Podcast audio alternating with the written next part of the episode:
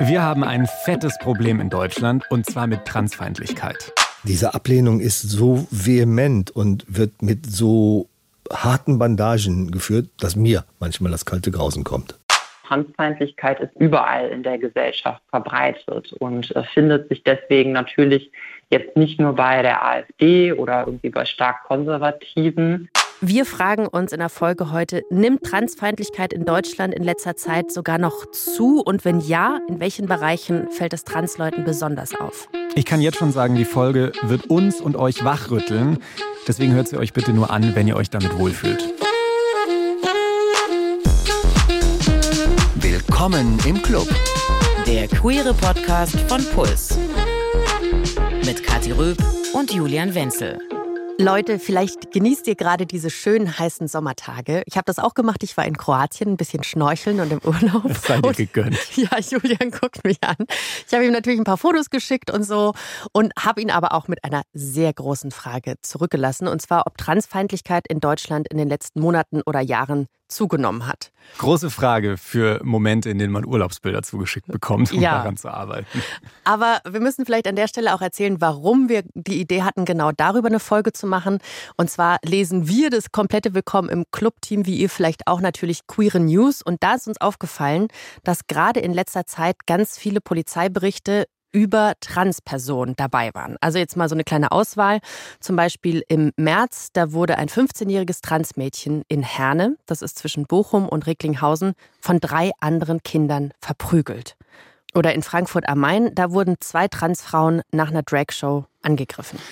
Hier in Berlin eine andere Meldung. Da wurden zwei Transfrauen auf der Straße beleidigt, geschlagen und getreten. Im April war das. Und auch im April, da wurde in Darmstadt eine Transfrau angegriffen und auch mit Pfefferspray besprüht. Und das sind jetzt einfach nur vier Beispiele aus den letzten Monaten. Und dabei könnten wir eine ganze Folge machen zu all den Fällen, die wir gefunden haben. Ach, mich nimmt es richtig mit. Also das ist so schrecklich, diese ganzen Meldungen zu lesen, weil wir dürfen da ja nicht vergessen, hinter jeder dieser Meldungen, da stecken ja Menschen, die zum Teil Wochen oder Monate wieder brauchen, um gesund zu werden oder sich von diesem Angriff zu erholen. Manche von denen habe ich nachrecherchiert, die werden sogar bleibende Schäden davontragen. Und auffällig, wenn man die Meldungen liest, fast immer sind Transfrauen die Opfer und Cis-Männer sind die Täter. Ja, und jetzt ist natürlich die Frage, ist es nur ein persönlicher Eindruck von uns, dass die Taten zugenommen haben oder gibt es da tatsächlich so eine Art Trend? Also nimmt es einfach zu? Ja, also die Antworten, die ich da von vielen Transpersonen auf genau diese Frage bekommen habe, die waren ziemlich eindeutig. Habt ihr den Eindruck, dass die Transfeindlichkeit in letzter Zeit zugenommen hat? Habe ich sie da gefragt. Ja, habe ich. Ja, auf jeden Fall. Da ist ein sehr großer Anstieg an Transfeindlichkeit gerade über die letzten fünf Jahre zu bemerken. Ich nehme auf jeden Fall wahr, dass äh, Transfeindlichkeit mehr besprochen wird in Deutschland. Und äh, leider müssen wir auch feststellen, dass es mehr Vorfälle gibt.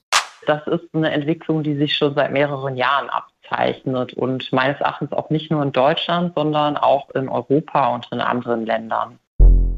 Das waren jetzt sehr viele unterschiedliche Stimmen, die ihr da gehört habt. Eine gehörte auch zu einer Transpolitikerin. Und wir werden die Leute hinter den Stimmen über die ganze Folge verteilt immer wieder hören und noch ein bisschen besser kennenlernen.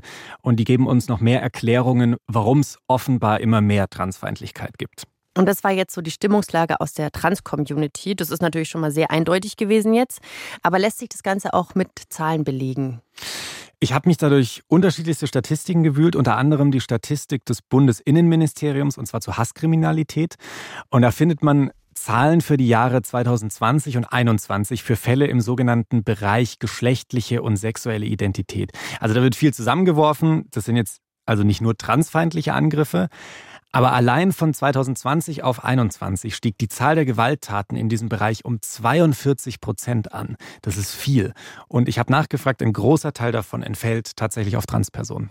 Und das müsst ihr euch jetzt mal geben, ne? Also fast die Hälfte Zuwachs an Gewalttaten, an Queerios. Das bedeutet ja jetzt aber nicht automatisch, dass es jetzt Gewalt gegen Trans ist. Das habe ich richtig verstanden, ne? Genau richtig. Und es bedeutet auch nicht unbedingt, dass es wirklich mehr Gewalt tatsächlich gibt. Man muss jetzt sagen, vielleicht wurden einfach mehr gemeldet, weil sich mehr Menschen zur Polizei getraut haben. Oder die Polizeibehörden sind inzwischen mehr sensibilisiert, dass diese Fälle korrekt erfasst werden. Das war in der Vergangenheit ganz oft nicht der Fall. Und deshalb geht der Lesben- und Schwulenverband Deutschland auch von einer sehr, sehr großen Dunkelziffer aus. Also die Zahl dürfte noch viel, viel höher sein. Also kurze Antwort jetzt auf die große Frage, gibt es jetzt mehr Gewaltverbrechen gegen Transleute in Deutschland? Lässt sich nicht ganz sicher sagen. Höchstwahrscheinlich ja. Und zu Gewalt, da gehört ja jetzt nicht nur nur in Anführungszeichen, ne, aber so der Faustschlag ins Gesicht, sondern Hasskommentare auf Instagram, auf Twitter und so. Und da fallen mir und euch vielleicht auch in letzter Zeit einfach immer mehr Posts auf. Absolut. So, und in, bei einem Account besonders auch bei Georgine Kellermann. Georgine ist Studioleiterin beim WDR in Essen und seit 2019 öffentlich geoutet als trans, ist äh, über 60 Jahre alt und besonders auf Twitter bekommt sie richtig, richtig viel Hate ab. Welcher Hasskommentar, den Sie so in der letzten Zeit bekommen haben, ist Ihnen denn im Kopf geblieben? Ich habe so viele. Das Problem ist, ich merke mir die ja gar nicht, weil, weil ich will die ja gar nicht an mich ranlassen. Aber ähm, es hat jetzt gerade auch ein Gerichtsverfahren in Brandenburg gegeben, wo jemand geschrieben hätte, dass man Leute wie mich ausrotten müsste. Und alle ins Gas war die E-Mail-Adresse. Also das sind so Dinge, wo ich sage, das darf man nicht äh, hinnehmen, da muss man sich wehren. Und da würde ich mir auch von der Justiz wünschen, dass sie da aktiver rangeht. Haben Sie denn den Eindruck, dass sich das in letzter Zeit häuft mit den Hasskommentaren? Das häuft sich nicht nur, sondern das wird auch noch unterstützt. Also die einen sagen, es ist Kritik und ich finde, mit Kritik kann man umgehen. Ich kann auch mit Fragen, die man mir zu meinem Ich-Sein stellt, umgehen. Die beantworte ich auch gerne.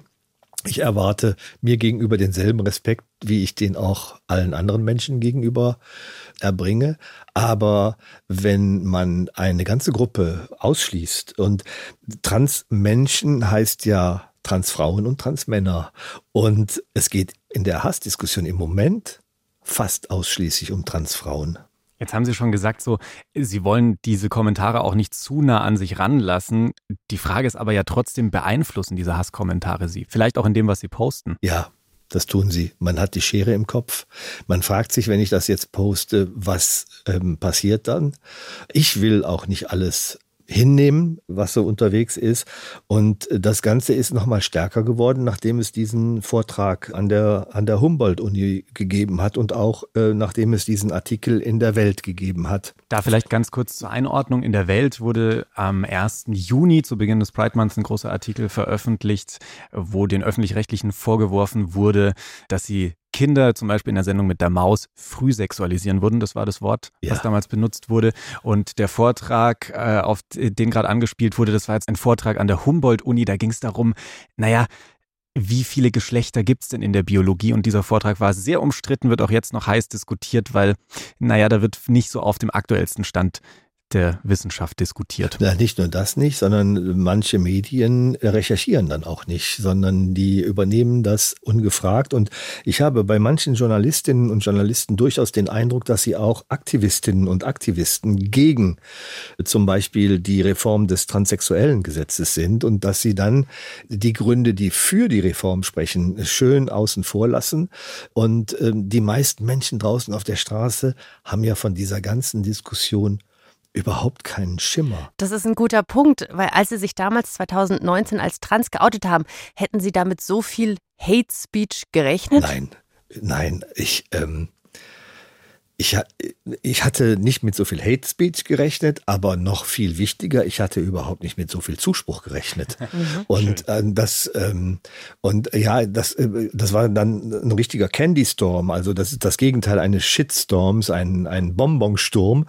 Ähm, und ähm, das war äh, so schön und ist auch heute noch so schön. Also die Menschen, die unterstützen und ich habe gestern noch eine wunderbare äh, Nachricht bekommen, wo jemand geschrieben hat, ich bin glücklich, dass Sie hier sind. Sie machen mein Leben schöner. Und wissen Sie, das ist so toll, dass da viel Hass mit ähm, nivelliert wird. Das ist schön, wenn Sie das noch so sehen können. Weil das ist ja so ein Ding, Sie bekommen jetzt so Hasskommentare ab, aber ja nicht nur Leute wie Sie, die in der Öffentlichkeit stehen. Das kann ja auch unter einem privaten Instagram-Post passieren, auftauchen. Ja. Haben Sie da vielleicht einen Tipp, wie die Leute am besten damit umgehen sollten, wenn sie zum Beispiel wegen ihres Transseins irgendwo online beleidigt werden? Ja, Erstmal, ähm, manche Beleidigung ist justiziabel, die trägt man zur Polizei, erstattet Anzeige. Äh, und dann muss die Staatsanwaltschaft sich darum kümmern. Da braucht man keinen Anwalt einzuschalten oder so, der dann Geld kostet, sondern das ist eine Aufgabe unserer Gesellschaft, sich um diese Dinge zu kümmern. Also bitte Leute, wenn euch so etwas passiert und es ist was Schlimmes, tragt es zur Justiz. Und noch ein Ding, was mir wirklich durch den Kopf geht, ist, manche sehen, was ich an Hass abbekomme. Und dann ähm, haben sie Sorge, sich selber in irgendeiner Form zu outen. Auf der anderen Seite muss man aber sagen, es gibt ganz viele Transmenschen in Deutschland. Es sind mindestens eine halbe Million. Die sind noch nicht out, das weiß ich. Die, wenn die da wären, wäre es alles ein wenig einfacher. Aber wir sind viele. Und ähm, wenn wir deutlich machen, wie viele wir sind, dann wird das alles ein wenig normaler und dann können wir, ich glaube, ähm, geteiltes Leid ist halbes Leid, geteilter Hass ist halber Hass und geteilte Freude ist Doppelfreud. Also total. Wäre, ja. Und Diskriminierung einfach zur Anzeige bringen, wie Sie das auch vorleben.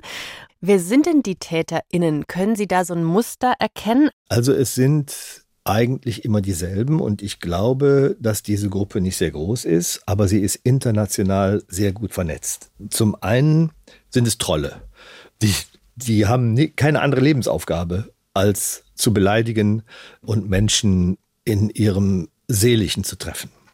Und dann gibt es eine Gruppe von Menschen, die Transmenschen rundweg ablehnen. Die sagen, es gibt zwei Geschlechter, Mann und Frau, Ende.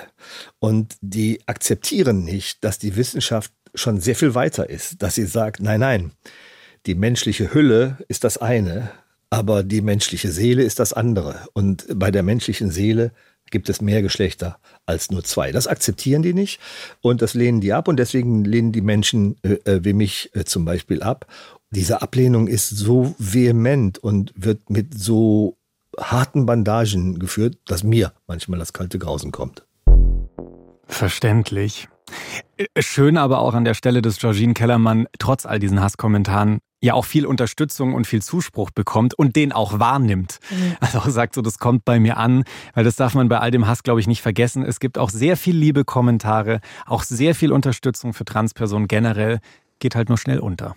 Ja, und was mir jetzt noch aufgefallen ist, wir benutzen ganz selbstverständlich das Wort Transfeindlichkeit, aber haben noch nicht so richtig abgesteckt, was wir damit eigentlich meinen oder was da alles dazugehört. Ja, ich war auch mit der Frage offen gesagt überfordert, was zählt da eigentlich alles so dazu, äh, über was wir hier vielleicht auch in der Folge sprechen sollten als Thema. Und ich muss sagen, ich bin sehr froh, dass es Kalle gibt für solche Momente. Kalle kennen wir noch nicht. Ändert sich jetzt aber gleich. Kalle Hümpfner ist Referentin für gesellschaftspolitische Arbeit beim Bundesverband Trans. Ja, und Kalle kann uns bei der Frage helfen.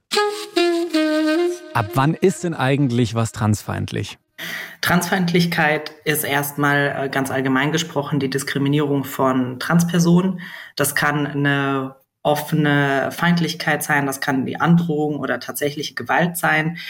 Äh, es geht aber auch so weit, dass die Unsichtbarkeitmachung oder das Negieren von Transgeschlechtlichkeit an sich schon als transfeindlich gewertet werden kann. Also, dass Leute einfach sagen, Transpersonen gibt's nicht. Genau, also wenn zum Beispiel das abgestritten wird, dass es mehr als zwei Geschlechter gibt, dass es äh, nicht die Genitalien sind, die das Geschlecht bestimmen, können wir auch über Transfeindlichkeit sprechen. Mhm. Ist jetzt vielleicht erstmal ein bisschen eine blöde Frage, aber ich habe mich das tatsächlich in der Vorbereitung gefragt, wer bestimmt denn eigentlich, was transfeindlich ist und was nicht? Ja, tatsächlich ist es immer eine, eine gesellschaftliche Aushandlung, was wir als diskriminierend wahrnehmen. Also unser Bewusstsein für Diskriminierung nimmt zu. Da müssen wir nicht nur auf Transfeindlichkeit gucken, das gilt auch für Sexismus, das gilt auch für Rassismus, dass einfach die Sensibilität in den letzten Jahrzehnten gewachsen ist. Ganz wichtig ist aber immer die Stimmen der Personen, die die Diskriminierung erfahren, ernst zu nehmen, weil tatsächlich ist es als außenstehende Person nicht so leicht wahrzunehmen. Wann ist eine Situation diskriminierend, verletzend? Wann äh, findet Benachteiligung statt? Das nehmen vor allem die Personen wahr, die da negativ betroffen sind.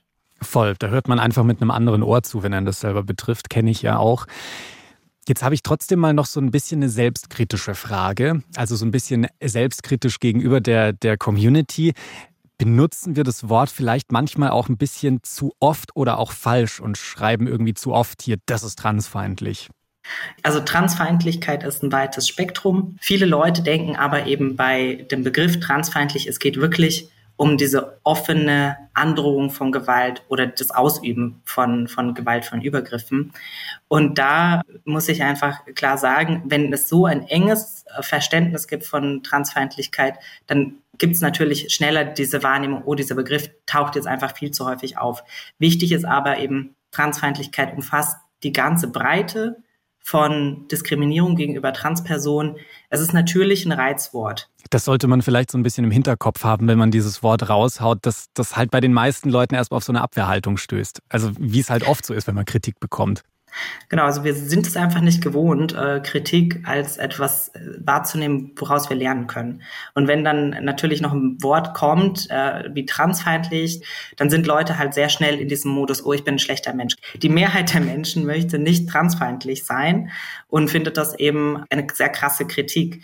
Gleichzeitig müssen wir halt sagen, wir sind alle in einer Gesellschaft groß geworden, die transfeindlich ist. Wir haben alle sehr viele transfeindliche Bilder und Annahmen in unserer Kindheit, in unserer Jugend und auch heute noch gesehen und werden damit sozusagen auch groß. Und das heißt, das aktiv zu verlernen und da andere Annahmen einzulernen, das dauert einfach. Wenn äh, Personen jetzt eine Annahme reproduzieren, wo ich sage, naja, das ist eben ausschließend gegenüber Transpersonen, ich merke aber, die Person ist in einem Lernprozess und ist offen und hat Lust, sich damit auseinanderzusetzen, dann würde ich zum Beispiel jetzt nicht gleich voll reinbrettern und sagen, hey, das war jetzt transfeindlich, sondern dann würde ich eben sensibler mit meinen Worten umgehen.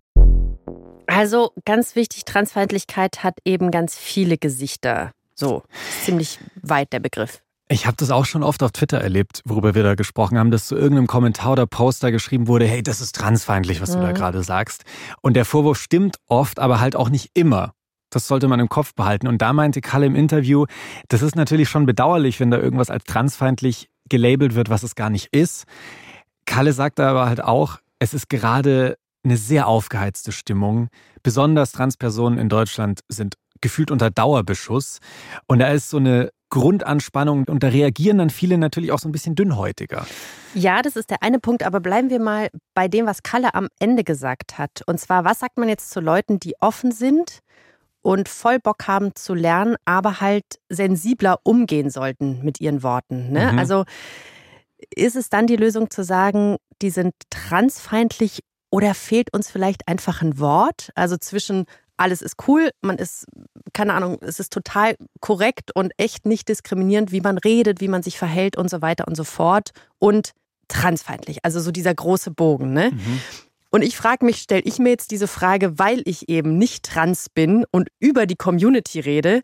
Deswegen habe ich da mit Sicherheit auch überhaupt nichts zu sagen. Aber ich stelle ich stell mir so ein bisschen diese Frage, ob es da sowas wie, keine Ahnung, trans ausschließend oder transignorierend oder so. Also ob uns da so ein, so ein Wort fehlt, um zu sagen. Dazwischen, zwischen diesen Polen. Genau, das ist dazwischen. Und ich bin nicht in der Position, versteht mich nicht falsch, um da irgendwas zu entscheiden. Und deswegen ganz klar der Aufruf an euch aus der Trans-Community, wenn ihr Bock habt, schreibt uns doch mal eine, eine Nachricht auf Instagram, wie ihr das seht. Also fehlt euch manchmal so ein Wort, das vielleicht nicht so krass ist wie transfeindlich, aber so dazwischen liegt.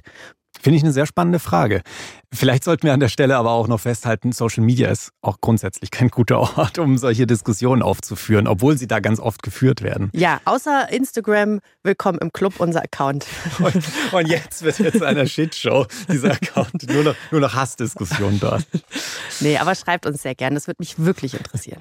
Was mich in der Recherche zu der Folge auch immer wieder überrascht hat, ist, aus welchen gesellschaftlichen Ecken überall Transfeindlichkeit kommt. Haben wir ja vorhin auch schon so ein bisschen von Georgine gehört. Da ist schon auch eine Ecke dabei, bei der ich jetzt erstmal denken würde, hey, ihr setzt euch doch auch für Gleichberechtigung ein und dafür, dass sich etwas irgendwie in unserer Gesellschaft verändert. Und zwar bei Feministinnen nämlich. Mhm. Und da gibt es aber auch so eine Untergruppe, Kathi Stöhn schon, die so gar nicht für Fortschritt kämpft, zumindest jetzt was Transpersonen angeht. Und der Begriff TERF hat sich für diese Gruppe durchgesetzt, T-E-R-F geschrieben. Und Luke Kortz beschäftigt sich schon sehr lange mit dieser TERF-Bewegung und von ihr wollte ich wissen, was oder wer da so dahinter steckt. TERF steht für Trans-Exclusionary Radical Feminist, also transausschließende radikale Feministinnen. Radikaler Feminismus ist eine spezifische Strömung im Feminismus und sehr stark vorgeben will, wie Leute zu leben haben. Basically geht es darum, dass die Stimmen von Transpersonen möglichst nicht hörbar sind. Das funktioniert natürlich gut über Stigmatisierung, dass man nur über Transpersonen redet, aber niemals mit Transpersonen. Und dass auch deren Position im Diskurs natürlich total geschwächt wird, indem zum Beispiel behauptet wird, dass Transpersonen notwendig Vergewaltiger sind, die den Feminismus unterwandern. Mhm. Das ist schon mal ein so ein typischer Standpunkt. Hast du vielleicht noch so andere typische Standpunkte oder Argumente, die so von Turf-Seite gerne kommen? Der ganz große Klassiker ist natürlich, dass sie eben nicht akzeptieren, dass Transfrauen Frauen sind oder Transmänner Männer sind. Heißt, dass es darum geht, dass das, was bei der Geburt äh, dann erkannt wurde, ob das ein Penis oder Vulva war, das das Schicksal für das gesamte Leben ausmachen soll. Viel wird jetzt praktisch argumentiert, dass Transpersonen einfach geisteskrank sind oder Fetischpersonen sind. Mhm. Andere Argumente sind, dass praktisch eine Transfrau, selbst wenn sie OPs gemacht hat, selbst wenn sie Hormone gemacht hat, praktisch niemals das Männliche aus sich herausbekommt. Was ich mich da frage, warum haben denn eigentlich einige dieser radikalen Feministinnen so viel Angst oder auch Hass gegenüber Transpersonen? Also was sind deren Befürchtungen, dass sie überhaupt solche Sachen denken?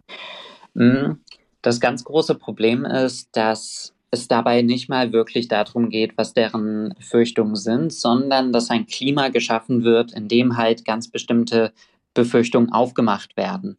Also, dass dann durch Stigma teilweise Leute gar nicht wissen, wie Transpersonen überhaupt sind, aber glauben, oh ja, das sind alles böse Vergewaltiger, die jetzt in die Frauenräume eindringen.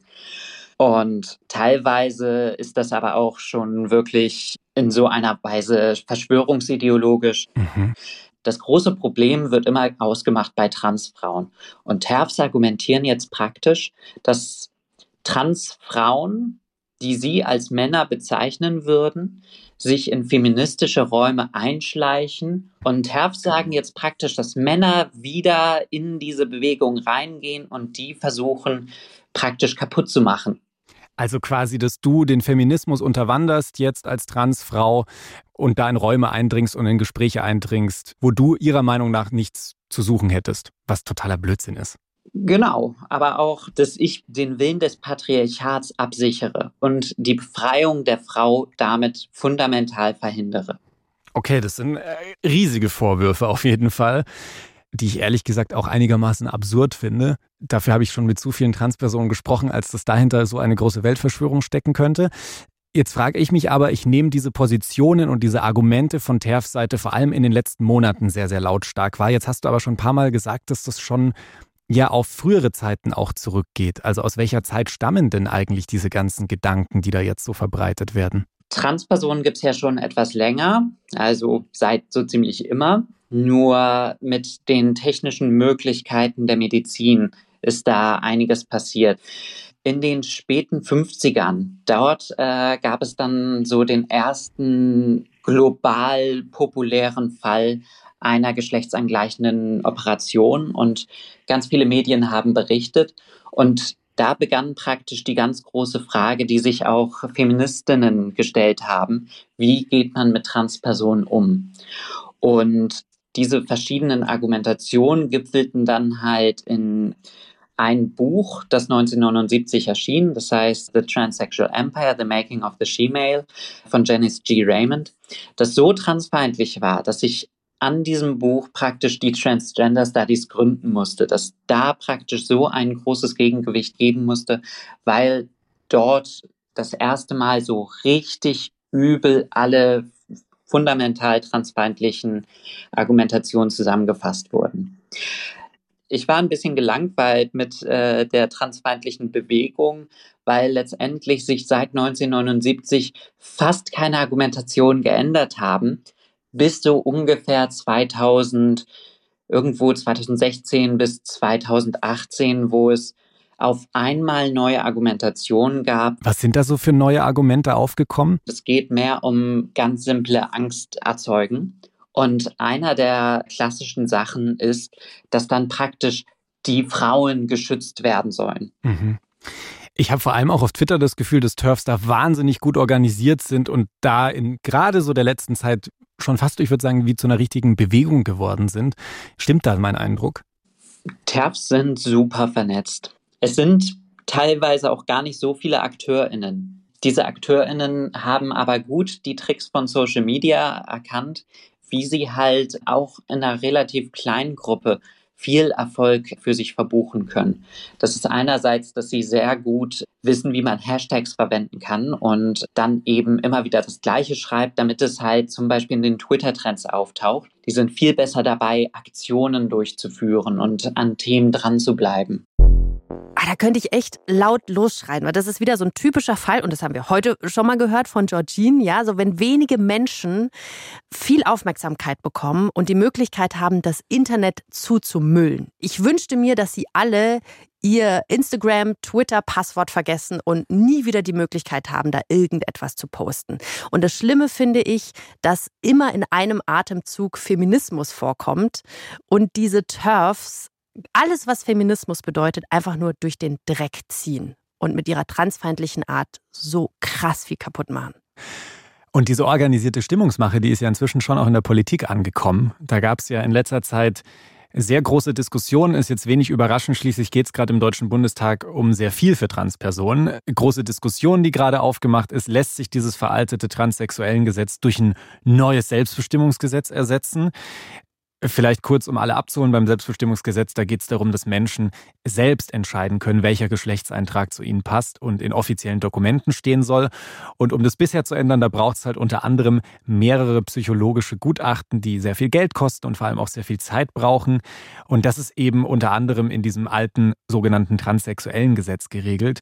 Und diese Neuregelung ist für viele Transpersonen enorm wichtig, haben sie uns gesagt. Und deswegen habe ich mich sehr gefreut, als Julian meinte, hey, ich spreche mit Nike Slavik von der Partei Bündnis 90 Die Grünen. Und die ist euch vielleicht auch schon aufgefallen auf unserem Instagram-Account, als wir Abgeordnete gepostet haben, die queer sind. Sie ist nämlich eine der ersten beiden Transpersonen im Bundestag. Und es bedeutet natürlich auch, sie bekommt natürlich auch hautnah mit, ob und wenn ja, wie sehr Transfeindlichkeit jetzt schon in der deutschen Politik angekommen ist. Also einmal als Problem, das man angehen muss, aber Transfeindlichkeit wird eben auch als Mittel benutzt, um Stimmung gegen Transleute zu machen. Im Bundestag gab es ja im Februar eine Rede von der AfD-Abgeordneten Beatrix von Storch, die extrem transfeindlich war.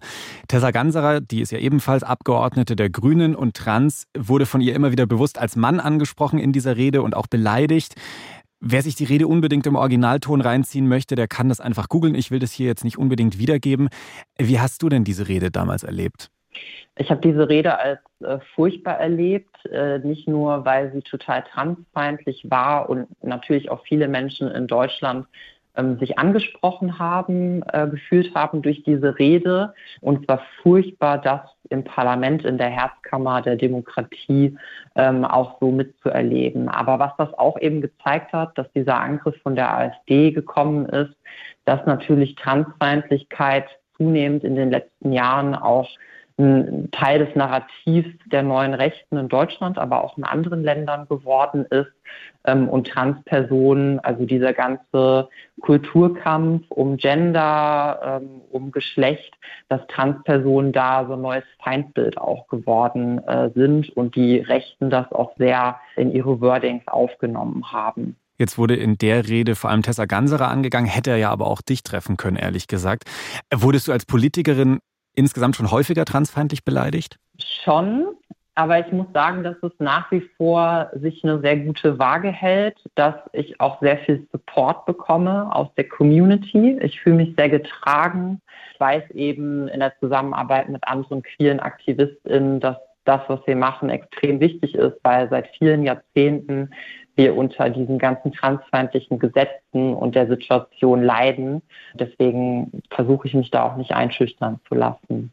Wenn dann so Beleidigungen jetzt vielleicht auch gerade von Politiker, Politikerinnen kommen oder aus der politischen Bubble, kommen die dann nur von den politischen Gegnern oder kommen dann zum Teil auch sehr kritische oder transfeindliche Kommentare aus der eigenen Partei? Ich sag mal so, ne, natürlich ist Transfeindlichkeit ein Narrativ, was so krass eingebettet ist ähm, in, in der Bewegung der neuen Rechten. Aber Transfeindlichkeit ist natürlich auch irgendwo überall in der Gesellschaft verbreitet und äh, findet sich deswegen natürlich jetzt nicht nur bei der AfD oder irgendwie bei stark Konservativen. Wir haben leider auch bei uns in der Partei transfeindliche Stimmen. Da gibt es eine Person, die als äh, TERF sehr krass unterwegs ist und auch auf Parteitagen wiederholt transfeindliche Anträge gestellt hat. Aber wo ich sehr glücklich drüber bin, ist, dass unsere Partei, die Grünen, sich da wiederholt sehr stark gegen ausgesprochen haben und auch immer wieder erneuert haben. Glaubst du, dass diese aktuelle Debatte über das Selbstbestimmungsgesetz auch diese allgemeine Transfeindlichkeit in der Gesellschaft aktuell anfeuert? Ich glaube schon, dass das total anfeuert, weil wir eben das Selbstbestimmungsgesetz jetzt äh, auf den Weg bringen. Wir haben das vor 20 Jahren auch erlebt, als es um die Gleichstellung von gleichgeschlechtlichen Partnerschaften ging. Da wurden schwule Männer in einen Topf mit Pädophilen geworfen. Es wurde vor dem Verfall der traditionellen Familie gewarnt. Alles nicht eingetreten. das ist alles nicht eingetreten. Die Welt hat fortexistiert, aber es gibt in Europa auch viele Länder, die weit nach vorne gegangen sind. Also in Europa haben circa zehn Länder bereits ein Selbstbestimmungsgesetz eingeführt.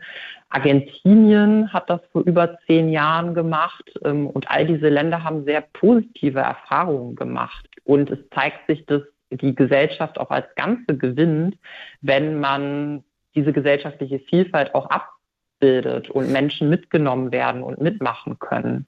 Jetzt haben wir ganz am Anfang über diese transfeindliche Rede von Beatrix von Storch gesprochen. Würdest du sagen, dass Transfeindlichkeit, die von PolitikerInnen ausgeht, vielleicht besonders gefährlich ist? Also ich würde sagen, dass äh, PolitikerInnen, die gewisse Sachen sagen, dass das immer gefährlich ist, weil natürlich jede Aussage, die getätigt wird von PolitikerInnen, auch immer so eine gewisse Legitimation erhält. Und gerade bei menschenfeindlichen Aussagen das ganz zentral ist, auch als Politikerin eine Grenze zu ziehen. Und Worte können zu Taten werden. Und deswegen finde ich das brand, brandgefährlich, was Beatrix von Storch da gemacht hat, aber was auch andere machen. Äh, meine Hoffnung ist, dass das eher eine klare Abgrenzung herbeigeführt hat.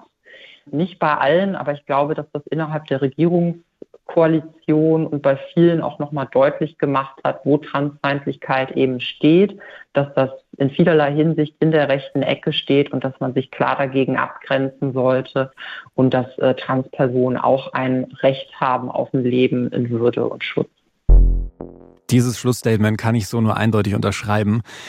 Und Vielleicht habe ich jetzt heute einfach schon von viel zu vielen Problemen gehört und ich sehne mich ein wenig nach Hoffnung. Deswegen nehme ich aber auch was aus dem Gespräch mit Nike mit. Und zwar, dass man die aktuelle Transfeindlichkeit als Chance sehen kann tatsächlich. Also wir haben heute ja schon ein paar Mal gehört, dass Transpersonen viel Zuspruch aus der Gesellschaft erfahren insgesamt. Und wenn diese UnterstützerInnen jetzt alle so dieses Gefühl bekommen, der Hass wird langsam zu wild, das wird zu viel, jetzt müssen wir eine Grenze setzen, dann könnte das tatsächlich auch helfen, weil Transpersonen werden ja allein nicht die Transfeindlichkeit eindämmen können, dafür braucht es eine breite Unterstützung aus der gesamten Gesellschaft. Deswegen könnt ihr auch einen Teil dazu beitragen. Schickt auch diese Folge zum Beispiel einfach an Leute, bei denen ihr glaubt, hey, das Problem von Transfeindlichkeit haben die noch nicht so begriffen oder einfach noch nicht so auf dem Schirm. Das könnt ihr jetzt direkt machen. Einfach kurz einen Messenger auf, während ihr hier uns auf den Ohren habt. Und ähm, dann können einfach mehr Leute darüber erfahren und auf dieses Problem aufmerksam werden. Und dann arbeiten wir alle zusammen. Wir warten auch kurz auf euch, während ihr jetzt schreibt. Los geht's. Was ich in der Zwischenzeit noch sagen will, Natürlich wäre es trotzdem viel, viel besser, wenn Transpersonen gar nicht all diesen Hass erfahren würden, all die Gewalt, all die Diskriminierung. Nika hat uns nämlich in dem Gespräch auch erzählt, dass diese Transfeindlichkeit in anderen Ländern tatsächlich schon richtige Auswirkungen gehabt hat. Auf die Gesetzgebung zum Beispiel. In Ungarn, da können Transpersonen ihren Geschlechtseintrag und den Vornamen inzwischen nicht mehr ändern. Und in einem Bundesstaat in den USA, da dürfen Transjugendliche seit einem neuen Gesetz gar keine medizinische Behandlung mehr in Anspruch nehmen. Die werden also, müsst ihr euch mal vorstellen, dazu gezwungen, ihre Geschlechtsangleichung abzubrechen, sogar zum Teil rückgängig zu machen. Das ist der absolute Horror für diese Jugendlichen. und ausgelöst von Transfeindlichkeit, die inzwischen in Gesetze gegossen wurde. Das ist ungeheuerlich und das könnt ihr jetzt nicht sehen, aber kann nur mit dem Kopf schütteln weil das einfach krass ist, welche Folgen das hat. Und eine Sache lässt mich nicht los, weil seitdem Georgine vorhin schon angesprochen hat, welche Verantwortung haben denn die Medien dabei? Ne? Also wie viel hat es dazu beigetragen, dass zum Beispiel in den USA oder in Ungarn oder so Medien sich einfach einschalten und Stimmung machen? Also welchen Einfluss haben die da gehabt und welchen Einfluss haben Medien in Deutschland, wenn es um sowas geht? Das ist ein sehr wichtiges Thema und da gibt es ja in letzter Zeit einige große Problemfälle. Wir haben sie heute auch schon mal gehört. Einmal dieser Artikel da in der Welt, das ist eine Zeitung, große Nachrichtenwebsite. Und da wurde in einem Artikel, der am 1. Juni veröffentlicht wurde, dem öffentlich-rechtlichen Rundfunk, unter anderem der Sendung mit der Maus, die Frühsexualisierung von Kindern und die Verbreitung einer Transgender-Ideologie in anderen Kinder- und Jugendsendungen vorgeworfen. Große Vorwürfe. Der Artikel wurde dann heiß diskutiert, auch weil nur ein Autor darin jetzt so wirklich mit Transpersonen zu tun hatte. Die anderen sind mehr oder weniger fachfremd, äußern sich aber dazu. Und besonders interessant ist auch eine Person, die an dem Artikel mitgeschrieben hat, und zwar Marie-Louise Vollbrecht. Interessanterweise ist das auch die Biologin, die an der Humboldt-Universität zur langen Nacht der Wissenschaften einen Vortrag halten wollte. Ihr Vortragsthema war, warum es in der Biologie nur zwei Geschlechter gibt. Und es gab heftige Kritik, dass der Vortrag sehr transfeindlich sei. Letztlich wurde er von der Humboldt-Uni aus Sicherheitsbedenken eben wegen dieser transfeindlichen Kritik erst abgesagt. Dann durfte sie ihn doch halten soll jetzt nicht um den Vortrag gehen. Interessant war vor allem für mich, wie groß diese Absage in den unterschiedlichen Medien diskutiert wurde. Ja, das habe ich auch mitbekommen. Und dann wurden gleich so ganz, ganz große Fragen aufgemacht, wie zum Beispiel, ist die Wissenschaftsfreiheit in Deutschland in Gefahr? Also so nach dem Motto, bedrohen Transleute jetzt unsere Wissenschafts- und Meinungsfreiheit? Ja, und viele Medien haben da offen gesagt recht oberflächlich recherchiert. So viel Kritik möchte ich an der Stelle äußern. Die waren nicht kritisch genug oder haben da einfach zu wenig eingeordnet. Und da werden meiner Meinung nach viele Medien ihrer Verantwortung nicht so gerecht und tragen damit indirekt oder auch direkt zur steigenden Transfeindlichkeit bei. Und darüber habe ich mich auch mit Kalle Hümpfner unterhalten. Ihr erinnert euch hoffentlich, Kalle ist vom Bundesverband Trans. Die Stimme habt ihr vorhin schon mal kennengelernt. Was machen denn viele Medien so allgemein falsch, wenn sie über Trans-Themen berichten? Erstmal was Positives. Also was auf jeden Fall eine, eine gute Entwicklung ist. Äh, viele JournalistInnen sind heute deutlich sensibler, wenn es ums Thema Trans geht, als es noch vor einigen Jahren der Fall war. Ich würde auch sagen, ähm, es gibt eine, eine größere Sichtbarkeit von Transpersonen in den Medien und äh, Transpersonen kommen auch immer mehr als ExpertInnen zu Wort. Also da ist noch Luft nach oben wo ich äh, mir wünschen würde, dass das noch vorangeht. Aber es ist immer mehr sozusagen auch eine Auseinandersetzung da mit äh, politischen Forderungen wie zum Beispiel dem Selbstbestimmungsgesetz. Jetzt stelle ich mir eine ganz praktische Frage, äh, wenn ich jetzt so einfach einen Beitrag zum Thema Trans lese, höre, sehe, was auch immer. Gibt es da was, worauf ich achten kann, um vielleicht zu checken, dass da in diesem Beitrag gerade eben was Transfeindliches erzählt wird oder transfeindliche Ideen einfach nacherzählt werden? Ja, also ich würde sagen, man kann anfangen mit der Sprache. Also ist die Frage schon, welches Wort wird für trans verwendet? Also manche Leute schreiben immer noch transsexuell. Das ist ein Begriff, der ist sehr veraltet. Da ist immer noch die Idee mit impliziert, dass äh, Transgeschlechtlichkeit eine psychische Störung ist. Also das zeigt zum Beispiel schon mal, oh, Vorsicht, hier kann es gut sein, dass eine transfeindliche Perspektive reproduziert wird. Wichtig ist auf jeden Fall auch ähm, die Frage, ob Transpersonen selbst zu Wort kommen. Äh, natürlich gibt es aber auch äh, Transpersonen, die selbst transfeindliche Überzeugungen verinnerlicht haben und diese reproduzieren. Also das ist sozusagen nicht ein, ein Allheilmittel, einfach eine Transperson zu Wort kommen zu mhm. lassen oder darauf äh, abzuzielen oder abzuchecken, äh, ob das der Fall ist. Dann äh, haben wir natürlich mit Blick auf Transjugendliche immer wieder diese Vorstellung, oh, Trans sei ein Trend auch eine sehr problematische Vorstellung, die Transidentitäten im Jugendalter nicht ernst nimmt und einfach aberkennt, dass wir jetzt einfach viel mehr Wissen haben und sich Jugendliche einfach früher im Klaren sind über ihre geschlechtliche Identität und dass das eine positive Entwicklung ist. Und ansonsten äh, gibt es eben auch immer wieder diese Erzählungen rund um Detransition, also die Vorstellung, dass Transpersonen ihre Transitionsmaßnahmen, ihre medizinischen, äh, körperlichen Veränderungsschritte bereuen würden. Da ist es auch ähm, so, dass einzelne Fälle in den Medien sehr präsent sind und total unter den Tisch fällt, dass mehr als 99 Prozent der Transpersonen in Studien sehr zufrieden sind mit den körperlichen Veränderungsmaßnahmen, die sie durchlaufen haben. Also, dass da Dinge einfach viel größer dargestellt werden, als sie in Wirklichkeit sind. Also, wenn ich fünfmal irgendwie hintereinander von Personen höre, die eine Detransition gemacht haben, dann habe ich das Gefühl, oh, das betrifft irgendwie einen größeren Teil der Trans-Community. In Wirklichkeit ist dieser Teil aber sehr, sehr klein. Richtig. Aber vielleicht als ein kleiner Tipp, was sagen eigentlich Transorganisationen zu diesem Thema und welche Thesen werden da vertreten. Also Transorganisationen sind ja sozusagen ein Zusammenschluss, wo viele Personen gemeinsam diskutieren. Das heißt, da ist eine ausgewogenere Meinungsbildung, als wenn ich jetzt nur eine Einzelperson dort äh, sprechen habe. Und das ist, glaube ich, auch nochmal ein ganz guter Check, um zu gucken, wie sehr ist sozusagen das, was in diesem ähm, Artikel vertreten wird oder in diesem Medienbeitrag, ähm, eigentlich auch rückgebunden an eine breitere Diskussion. Jetzt lass uns mal über die Initiative Transmedienwatch sprechen, die ja unter anderem vom Bundesverband Trans ins Leben gerufen wurde. Was macht ihr denn da oder was fordert Transmedienwatch denn genau? Die Kampagne Transmedienwatch ist Mitte Juni gestartet und die Idee war, einfach noch mehr Bewusstsein zu schaffen, was macht eine respektvolle Berichterstattung aus, wenn es um das Thema Transgeschlechtlichkeit geht.